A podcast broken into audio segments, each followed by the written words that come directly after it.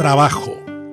Los paraguayos como condenados hijos de Eva, gimiendo y llorando en este valle de lágrimas, como dice esa oración católica tan escasamente estimulante, han condenado al trabajo al peor de los destinos. Es común escuchar en los controles sociales en contra suya afirmaciones como Omba apoa canemantejo a rayo, solo sobre la cabeza de quien trabaja caen los rayos. O aquel que es aún más elocuente, Manaren vapo y y lo mismo pinandín. ¿Para qué trabajas tanto si igual descalzo morirás? No somos un país estimulador al que trabaja. Al contrario, lo condenamos a las peores penas posibles. El ambiente es poco estimulante, la educación y la alimentación son pobres, pero por sobre todo el entorno social promueve escasamente al que con su esfuerzo sale adelante. El trabajador es un personaje disfuncional al que habría que perseguir con las peores maldiciones posibles. Los finlandeses, con un frío polar y con una población menor que la nuestra, son siete veces más productivos que nosotros. Tienen, por supuesto, la mejor educación pública del mundo, los maestros son los más prestigiosos protagonistas de la vida social, sus alumnos unos voraces lectores y un gobierno que refleja iguales virtudes. El Paraguay es un país que genera muy escasos puestos de trabajo bien remunerados y por lo que hacer lo que hicieron los finlandeses es casi una misión imposible. Encontrar buenos gerentes es complejo y más difícil aún, mejores trabajadores. En condiciones adversas, sin embargo, el compatriota emerge.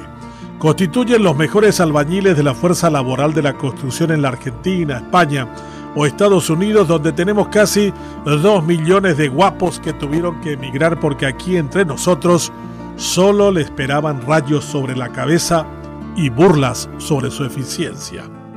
Funcionamos excelentemente afuera, cuando el control social no nos observa ni se mofa de nosotros. Aquí el empleado raras veces admira a su empleador y casi siempre lo odia parte de la idea de que si lo hizo a él su empleado es porque alguna idea malsana de explotación rodea su acción. Es un gran esfuerzo en las empresas lograr lealtades ciertas y prolongadas. Hay que convertirlo en compadre o comadre para que trabaje como deba y no robe. Hay que mimarlos y si son millennials comprenderlos porque pueden amenazar con sacarse la vida y cumplirlo. Los salarios tampoco estimulan mucho. Casi 2 millones de paraguayos no ganan del salario mínimo por razones varias, pero entre ellas porque casi son inempleables con las capacidades que tienen. Nuestras escuelas y familias tampoco estimulan el esfuerzo. No tienen capacidad de hacerlo con ejemplos de fractura en sus vínculos y porque nuestros maestros se jubilan con 43 años. ¿Cómo decirles que hay que trabajar mucho cuando un ejército de 350.000 empleados públicos viven en una burbuja en condiciones de privilegio frente a millones que deben sobrevivir a como puedan pagando sus salarios y privilegios? El trabajo, condenado bíblicamente con aquello de que te ganarás el pan con el sudor de tu frente, vuelve muy popular el día en que la condena para los privilegiados que tienen empleo se transforman como mañana en un feriado que discurre a otro día.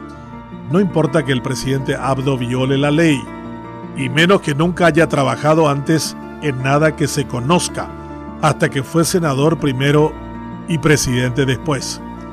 Como diría un lúcido antecedor suyo, son de ínico upea.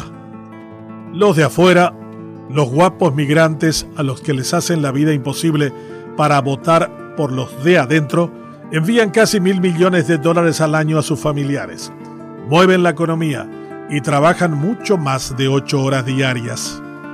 Claro, afuera no caen rayos, los feriados no se corren y aunque muera descalzo, también habrá vivido con dignidad ganándose el pan de cada día.